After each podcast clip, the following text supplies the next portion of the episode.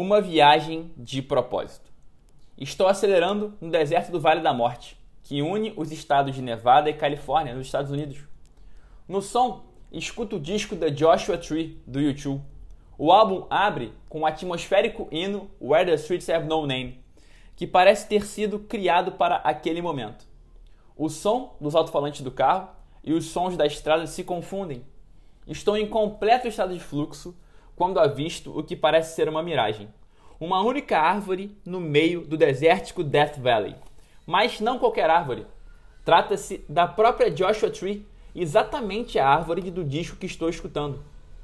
Para o carro, saio do mesmo e sigo na direção como se tivesse sido chamado por uma força maior.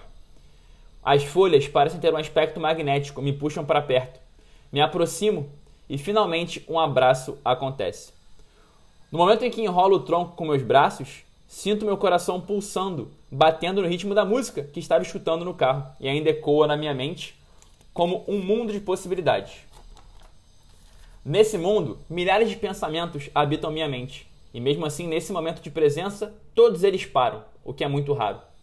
Presença essa que só pode ser explicada por uma única certeza, a de que estou exatamente onde deveria estar.